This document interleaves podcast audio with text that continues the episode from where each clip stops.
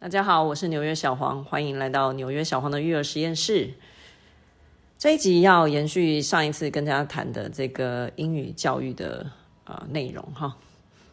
呃，上一集有为大家分析了现在幼儿的早期英语教育的一个现况了哈。那我想每个家长一定在做选择的时候有他自己的考量嘛。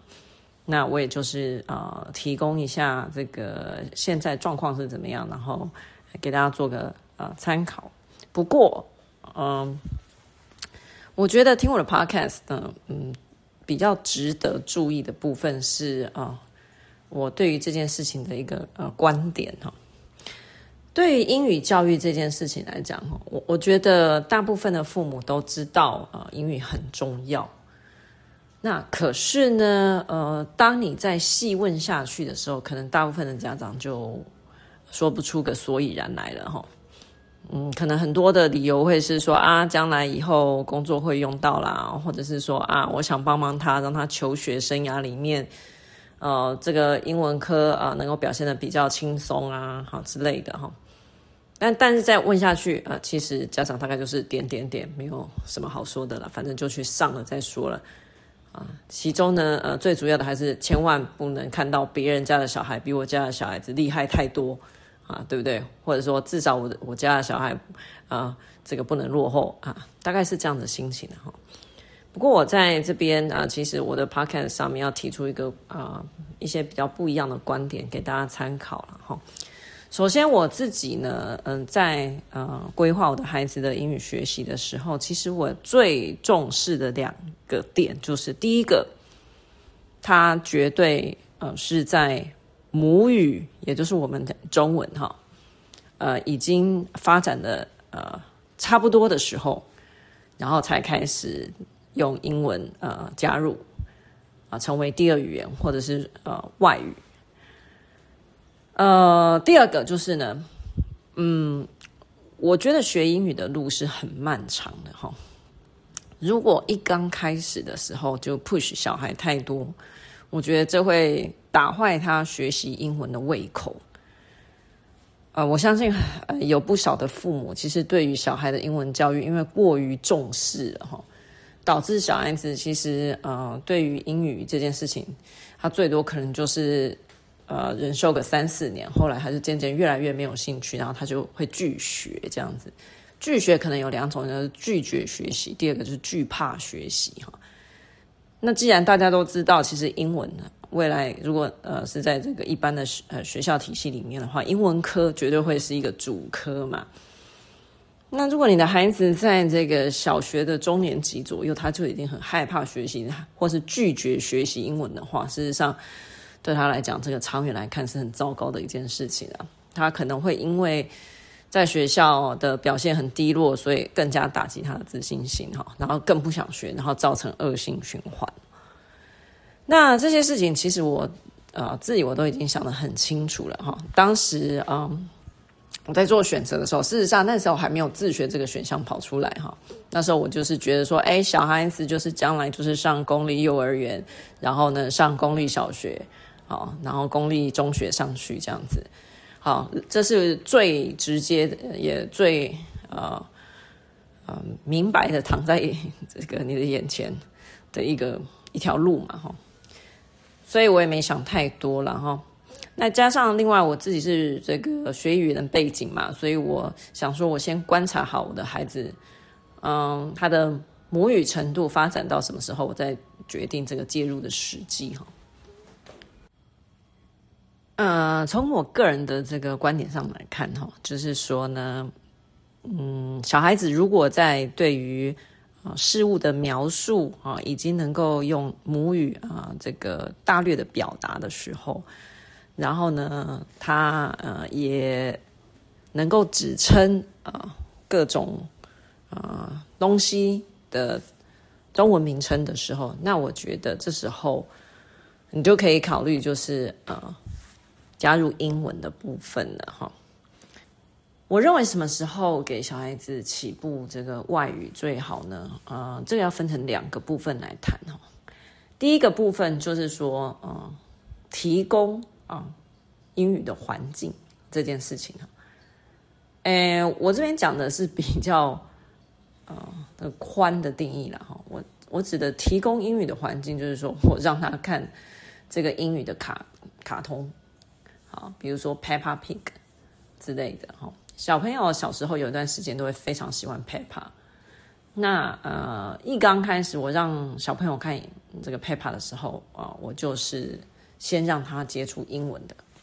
那那时候因为他还很小，他可能连话都还说不太清楚，可是他对看卡通这件事情渐渐有了兴趣哈。那小孩子其实他天生就有一些这个能力，推理的能力哈。他看着画面，他自然知道这个里面在讲什么。而且 Peppa 本来就是设计给幼儿的卡通嘛哈。所以基本上他并不需要知道这个 Peppa 在说什么，他才能够从里面得到乐趣。不用，好，我们的小孩是我们家小孩是这样的，他是先看英文的 Peppa，然后后来等到他大一点了以后，他发现有中文的时候，哎，他才改看中文版的 Peppa。那基本上在这之前，他已经把 Peppa。啊、呃，就台湾能够找得到的 Peppa 的部分，他已经全部看过一遍了。所以第二次再看中文的时候，其实那都是第二次、第三次以后的事情。因为小小大家都知道，小朋友会重复看嘛。嗯，好，所以你你如果想要问我说，我什么时候开始替孩子布置英语的环境，那可能我只能说我做到的唯一的呃第一个就是说，让他一刚开始接触卡通这件事情的时候。我是先让他接触英文卡通。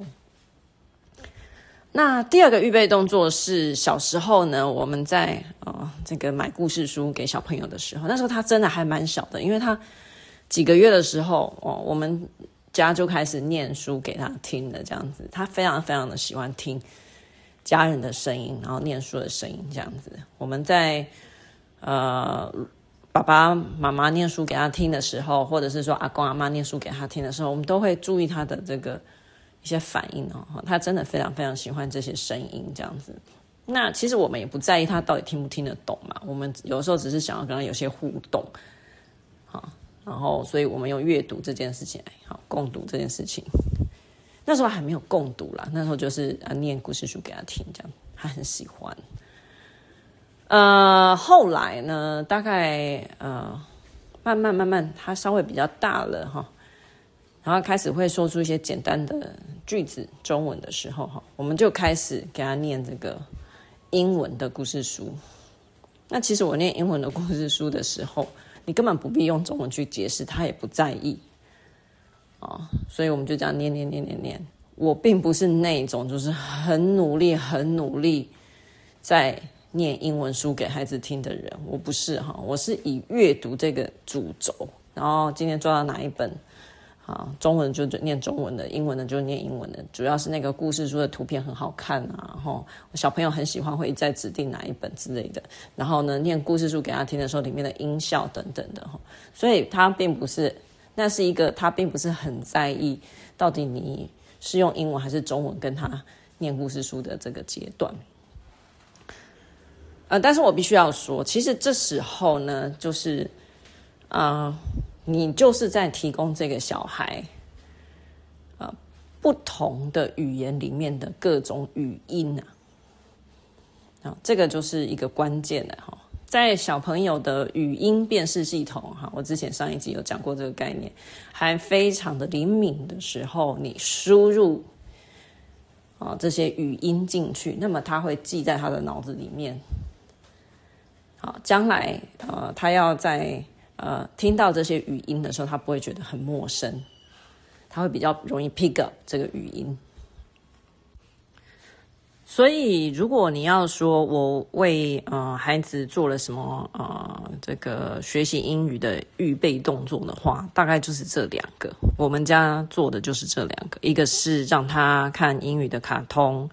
然后，当然呢，呃，也许还有听一些英语的这个唱歌的 CD 啊，然后再来呢，就是第二个就是念英语的故事书给他听，那但是啊我在做这些动作的时候，我完全没有要他做输出的动作，这个是很重要的。